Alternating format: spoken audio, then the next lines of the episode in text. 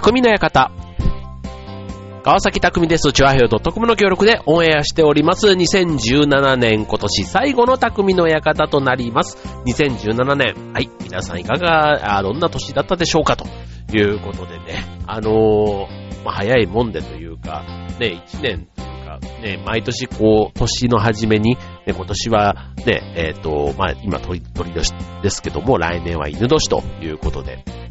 えっと、僕はあの、早生まれなので、イノシシ年なんですが、実は、来年はね、こう、年男になる学年なんですね。はい。というと、うんっていう、こうね、うん ?36? うんみたいな、なんかそういうね、ちょっと年がなんか、こう見えてくるのが、この年男、年女のね、こう、ちょっと悩ましいところではあるんですけども、はい。まあ、そんな、えっ、ー、と、来年2018年ね、えー、に向けてということで、まあ、今年最後、ね、テーマ何にしようかななんて思いながらね、あの、先日、我が家にあの、クロームキャストっていうね、あの、知ってます？あの、テレビにつないで、つなぐと、例えばスマホとかで YouTube とか見てたりすると、それの、ね、えっ、と、スマホとかで見てると、まあ、ちっちゃな映像になってるやつを、クロームキャストで、それで、こう、アプリというか、で、それで Wi-Fi とかでこう、繋いでやると、まあ、スマホ上のちっちゃい画面がテレビにそのままで映って、音も全部テレビから流れるっていう、非常にあの、スマートフォンがリモコン代わりになってるということで、えっ、と、うちの場合はあの、全員、みんな iPhone とか iPad をなったりするので、まあ1台でね、設定すると、みんなその家の中だと Wi-Fi でこう同期してるっていうか、繋がっていたりするので、で、みんなで、あの、好きな画像をね、こう、大画面にいうね、ちょっとそれがなかなか我が家にとっては画期的で、ですね。はい。で、もうあの、すっかりちょっとこのね、えー、3日4日はです。それにかなり夢中になってるというか、ね、あの、まあ確かにね、でも今までこう iPad でもね、多少大きくは見れて、まあ、ただね、あの画像がね、やっぱりね、大画面になればなるほど、元の画像が綺麗じゃないと、こうね、こう、まあ、雑な画像、映像になりがちなので、まあ、元の素材がね、えっ、ー、と、最近例えば、えっ、ー、と、作った動画だったりするとね、綺麗に、本当にあの、鮮明に、だからプロモーションビデオとかをね、再生したりするときには、画然、なんか、これはすごいなぁなんて思った、その、クロームキャスト。僕というか、の中ではね、かなり今年一番の商品だなという感じなんですけど、はい。まあそんなこんなでね、まあ今年も文字終わろうかなというところなんですけども、あのー、まあ年末ね、まあ忘年会もひとしきり、まあ終わって、まあ仕事納めなんていう方もね、多いんじゃないかななんて思うんですけども、うちの近所にですね、カラオケ店が何店かあるんですけども、まあまあまあ年末恒例のね、まあいろんなこうね、楽しい思い出だったり、まあ思い出というか、ね、カラオケってね、結構行くと、まあ歌がやっぱりメインになる分だけ話ができなくなっちゃったりするから、結構ね、僕行く相手に関してで言うと、まあ普段からね、会ってる人だったらやっぱりカラオケ楽しいかなと思うんですけど、久しぶりに会った人だったりするとね、意外とカラオケとか行っちゃうと話せなくなって、ちょっとなんか、あの、もうちょっと話したかったななんていう感じもあると思う、はあるんですけども、まあ2017年ね、えー、今年のちなみにカラオケの一番よく歌われた歌は何かっていうところで、えー、第1位はなんと、えー、星野源さんの恋。ね。去年の大ヒット曲、あのドラマのね、主題歌で大ヒットしたものが、ね、今年に入ってからもカラオケではね、年間1位というね、そんなデータも出てたりしましたけども、えっ、と、ま、カラオケね、結構あの、いろいろいろんな人というか、まあ、職場のね、同僚で行くパターンもあれば、まあ、上司とか、なんか取引先の人とね、行ったなんていう人もね、まあだから、あの、行く相手によってもね、結構歌のパターンというか、ね、メンバーが変われば、えー、こんなカラオケ初めて聞いたとかね、なんかその人の趣向というか世代とかね、そういったものがカラオケには出てきたりしますので、はい、まあ、かといってね、あとはね、カラオケ好きな人と、ね、そうじゃない人って結構あの、昔はね、ほんとみんなカラオケって、あの、20年ぐらい前とかの話でね、え行く人多かったかなと思うんですけども、今だったら結構カラオケだったら帰るわ、みたいな感じでね、結構好き嫌いってこうバッと分かれる感じもあるなぁ、なんていう、そんな、えー、娯楽かと思うんですけども、はい、えー、っと、まあ、カラオケ、僕も久しぶりにね、たまに行くとね、もう歌えるのが昔のものしかなくて、ちょっと新しいものをね、急じゃなかったら前もって練習して、ね、練習というか、ね、一曲ぐらいは覚えていきたいな、っていつも思うんですけども、はい、まあ、えー、と、ということで、まあ、ちょっと忘年会シーズンというか、まあ、次は新年会になるかもしれませんけども、えっ、と、テーマ、今日はね、カラオケでお送りしたいと思います。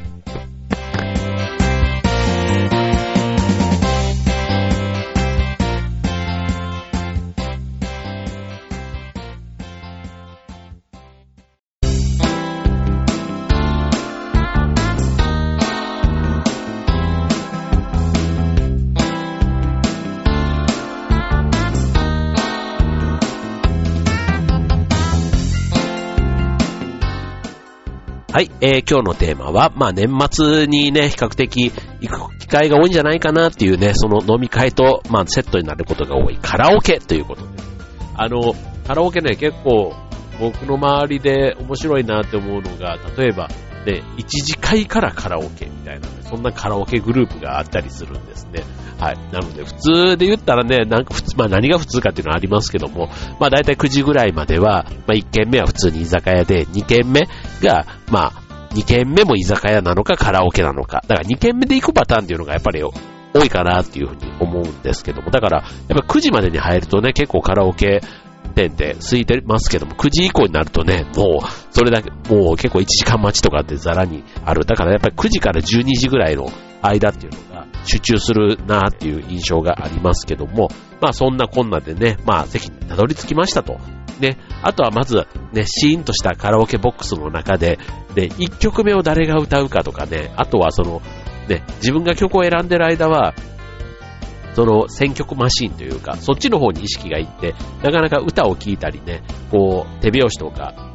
する時間がなかったりっていう、なんかあの辺のね、ところがある程度こうリズムが、に乗ってくるというか、のところまでが、なんかこう僕はね、こう気を使ってこう、どうしても自分の選曲よりは、なんか相手が大丈夫かなとかそっちの方に意識がいくんですけども、はい、まあカラオケのね、まあそういう意味では、こう、まあ楽しみ方というか、まあ、あの、慣れないメンバーとかがいたりするカラオケだったりするとね、意外と、こう、曲の選び方、ね、しかもそれが、えっと、慣れないっていうか、まあ、例えば、同僚部下みたいな、そういうね、ちょっと、あんまり気を使わなくてもいいような関係だったらいいんですけど、ちょっと知らない人とかね、ちょっとあとは偉い人とか一緒だったりすると、あんまりふざけたね、あの、誰、その上の人が知らないような歌も、あの、入れられないなとか、なんかそういうふうに、選曲で困ってしまうことってあると思うんですけども、で、そこでね、今回は、えっ、と、まあ、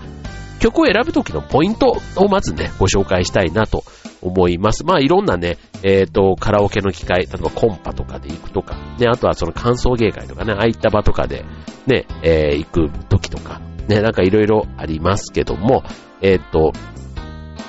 まあ、曲を選ぶ時の心構えでも言うんですかね。はい。えっ、ー、と、基本的にはまずね、えっ、ー、と、好きな曲を自由に歌うと。ね、そうじゃなかったら、なんか相手のために歌うとかね、なっちゃうともうなんか楽しめなくなってしまいますので、基本は自分の好きな曲を歌うというのを前提に、えっ、ー、と、ただね、やっぱりこうメンバーがね、こう違ったりとか、もし人見知りの人がいたいたりすると、ね、話すだけでも気が、ね、気を使うのに、ね、そこに歌を人前で歌うなんてっていうとね、さらに、あの、ハードルがかなりね、こう上がってしまうことがあると思うんですが、はい。まあ、そんな中でね、あの、自分の選ぶ曲っていうのも、例えばしっとり系とかね、あとはそのシャウトする、こう、ね、こう、バンド系というか、ね、そういう曲なのか、あとはまあ、演歌はね、なかなかこう、歌える曲ってこう限られたりする人も多いんじゃないかなと思いますけども、まあただね、そのシャウト系とか、あまあ、その、例えばアイドルとかね、こう、あとはさ、アニメの歌とか、ね、そういうのはなかなかこう、あの、逆にそこで変な個性を出しちゃうと、なんか後々ね、あの人すごいって、なんかそういう変なギャップのところの色目がね、あの、色眼鏡でこう見られたりするようなところもあると思うので、まあ、意外とね、曲の選び方迷っちゃうと思うんですけども、えっ、と、まあ、メンバーのね、まあ、人数が多ければ、例えば、ね、えっ、と、5人で行けば、まあ1時間に1回から2回ぐらいかな？うん、5人でね、うん、っていうぐらいで回ってきますし、まあ、忘年会とかね、新年会とか、そんなつながりでいけば、まあ、10人、15人とかなってくると、まあ、回ってきても1時間に1曲ぐらい、とかって考えると、まあ、あの、自分の歌自体にはあんまり印象が残らないって考えたら、まあ無理にね、周り、周りに合わせるっていうよりも、自分の好きな曲をまずは入れてみるっていうことが、ね、いいのかもしれませんよね。まあそこで、全体の中で言えば、1時間で言えば10分の1とか12分の、15分の1ぐらいとか、それぐらいにしかならないって考えたら、あんまりハードルを、え、上げずに、えー、自分の好きな曲を歌えばいいというところですね。はい。で、続いて、えー、っと、あとはちょっとね、もう一工夫なんかしてみたいなっていうんだとすると、えー、っと、まあ、例えば曲がね、曲調がというかなんか偏りすぎてしまってるようだったら、あの、また同じようなね、曲を入れてしまうと、なんかこいつ空気読めないな、みたいな風にもなりかねないので、あの、まあ、あとは、ね、自分の好きなバンドだけとか、 B'zばっかりを歌うとか、ね、なんかその、えー、まあ、 B'zだったらいいかなとかね、あの、AKB ばっかりを歌うとかね、なんかそういうあの、男性が歌う AKB も1曲ぐらいだったら面白いと思うんですけども、同じ人がね、ひたすら AKB とかを歌い続けてたりすると、ちょっと、あの、若干えってなるような感じもあるかもしれませんので、まあ、聴いてる方もね、こう最初の1曲ぐらいはわーって一緒に盛り上がれるけども、2曲3曲なってくると、意外と反応にも困ってしまうということがあるんじゃないかなと思いますので、その時に気にするといいのが、えっ、ー、と、つながり選曲。ということで、えっ、ー、と、自分の直前に歌う人の選曲なんかと、ちょっとつながっていくようないいけども、あの、クリスマスつながりで、みたいなところでね、ちょっとアーティストを変えて、えー、やってみるとか、あとクリスマスはもう終わってしまったから、じゃあ、冬の曲で、なんていうのでね、やったり、あとは、ちょっと、あの路線を変えて、冬だけど、あえて夏の曲を入れてみるとかね。っていうのもね、ちょっとあの、季節外れな感じで、ちょっと、あの、場場がね、えー、雰囲気が変わって盛り上がるんじゃないかなというところで、はい、えー、っと、まあそういうね、つながりの選曲の仕方をしてみるなんていうのもね、えー、っと、全体の空気感を読めるあなただったらね、えー、やってみるといいんじゃないかなと思いますね。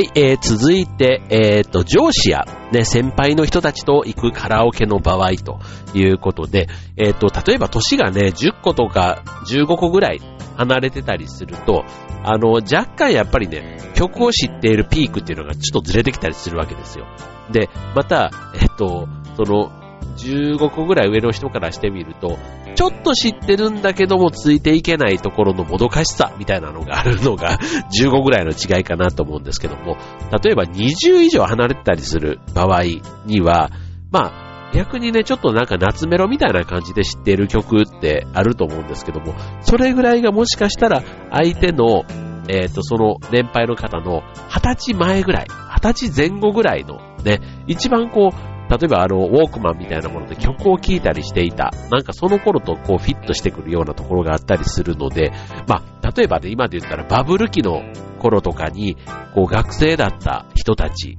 っていうのがまさに今50代ぐらいとかなったりするのかなはい、だと思うので、そこでね、例えばあの、はい、ダンシングヒーローとか、ね、荻野目洋子ダンシングヒーローとかを、で、今もね、まさに流行っているので、あの、歌える若い人も歌えるし、年配の人も歌える。ね、そんな曲を選んでみるなんていうのはね、これは別にあの、俺たちにわざわざ合わせてくれたっていう感覚ではなくて、今も流行っているし、昔も流行っていた。なんかそんなね、共通の、あの、曲を入れてみるっていうと、なんか選曲のセンスがあるなっていうふうに思われるんじゃないかなと思いますね。まさにこの青春時代、今の青春、ね、あの、ダンシングヒーローも高校生のね、えー、ダンスのところから、こう、じわじわっとというか、再びね、ブレイクしている注目曲になっていますけども、そういった曲、ね、えっ、ー、と、バブル期にちょうどね、荻野目洋子さんのダンシングヒーローが流行りましたので、はい、まあそんなところとね、ちょうどコラボして、ね、当時の話なんかもね、こう、できたりとか、あと、ね、他の夏メロというか、その当時の曲なんかをね、はかなりあの、踊、立って踊れるというか、今のね、そのバブル時代に青春を過ごした人たちからすると、まさにあの、椅子の上に立って、スタンディングで、ね、歌ってみたい、そんな曲が多いのがバブル期の特徴ですので、はい、そんな当時のヒット曲をね、えー、歌ってみるっていうのもね、なかなか楽しめるんじゃないかなと思いますよね。で、しかもね、それがまた他社というか、取引先さんとかね、普段あんまりこう仕事以外の接点がなかった人たちから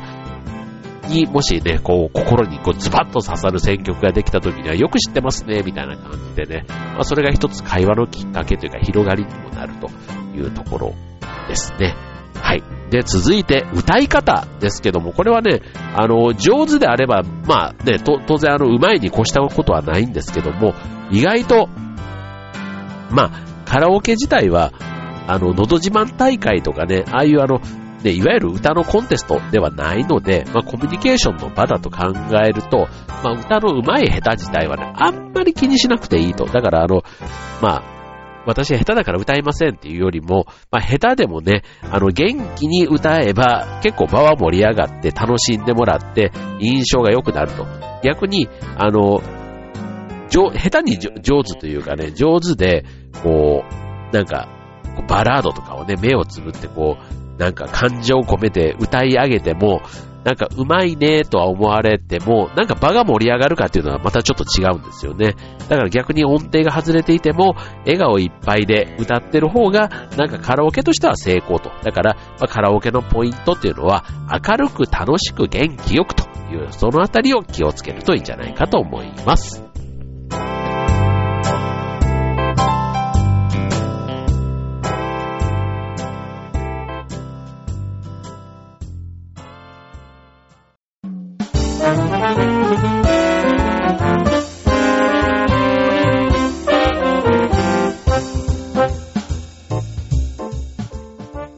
えー、本日のテーマは年末にふさわしいというか、ね、年末には、えー、行く機会も多かったんじゃないでしょうか。カラオケテーマにお送りしています。はい、えー、ということでね、あとは、えっ、ー、と、いろいろ、ね、カラオケ、えっ、ー、と、カラオケだけじゃなくて、結構ね、おまあ、人が集まる場で、よく、あの、ほにゃららハラスメント、ね、例えば、まあ、セクハラとか、あとは、なんだ、パワハラとか、ね、あの、ありますけども、カラハラというね、カラオケハラスメントっていうのもね、実はあるんですね。これあの、まあ、イメージとしては、イメージというか、まあ、イメージつくのが、ね、歌うことが苦手で歌いたくないのに無理やり歌わされるとかね、そういったことが、あの、まあ、イメージつくとこだと思うんですけども、えっと、まあ、例えば、歌わなくても、結構あの、盛り上げ上手な人、ね、あの、声、声援を送るとかね、なんかそういうことが得意な人もいたりしますので、まあ逆にね、あの、歌いたくない人に無理やりね、歌うことを強要することが、まああの、カラオケハラスメントというマナー違反になってしまうので、もしね、そういう、なんか全員参加がね、基本というか、ね、それが楽しめるコツみたいなところは確かにありますけども、まあそれはね、さっき言ったあの、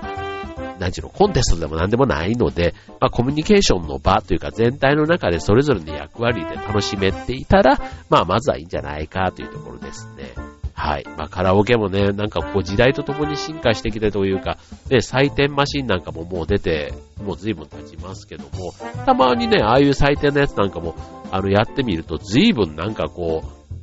違うというか、昔のものと違って精度が高いっていうんですかね。はい。なんか音程のあの、今でもテレビ番組なんかでもね、音域とかああいったリズムとか、ああいったものをね、非常に細かく採点してくれるマシンがあったりするように、はい。なんかカラオケも久しぶりに行くとね、なんかあの、変化に気づくことができますので、ここ最近随分ご無沙汰してるなーなんていう方いたら、もしかして、あのね、いきなりこう職場の人誘ってっていうのも、ね、こう、年に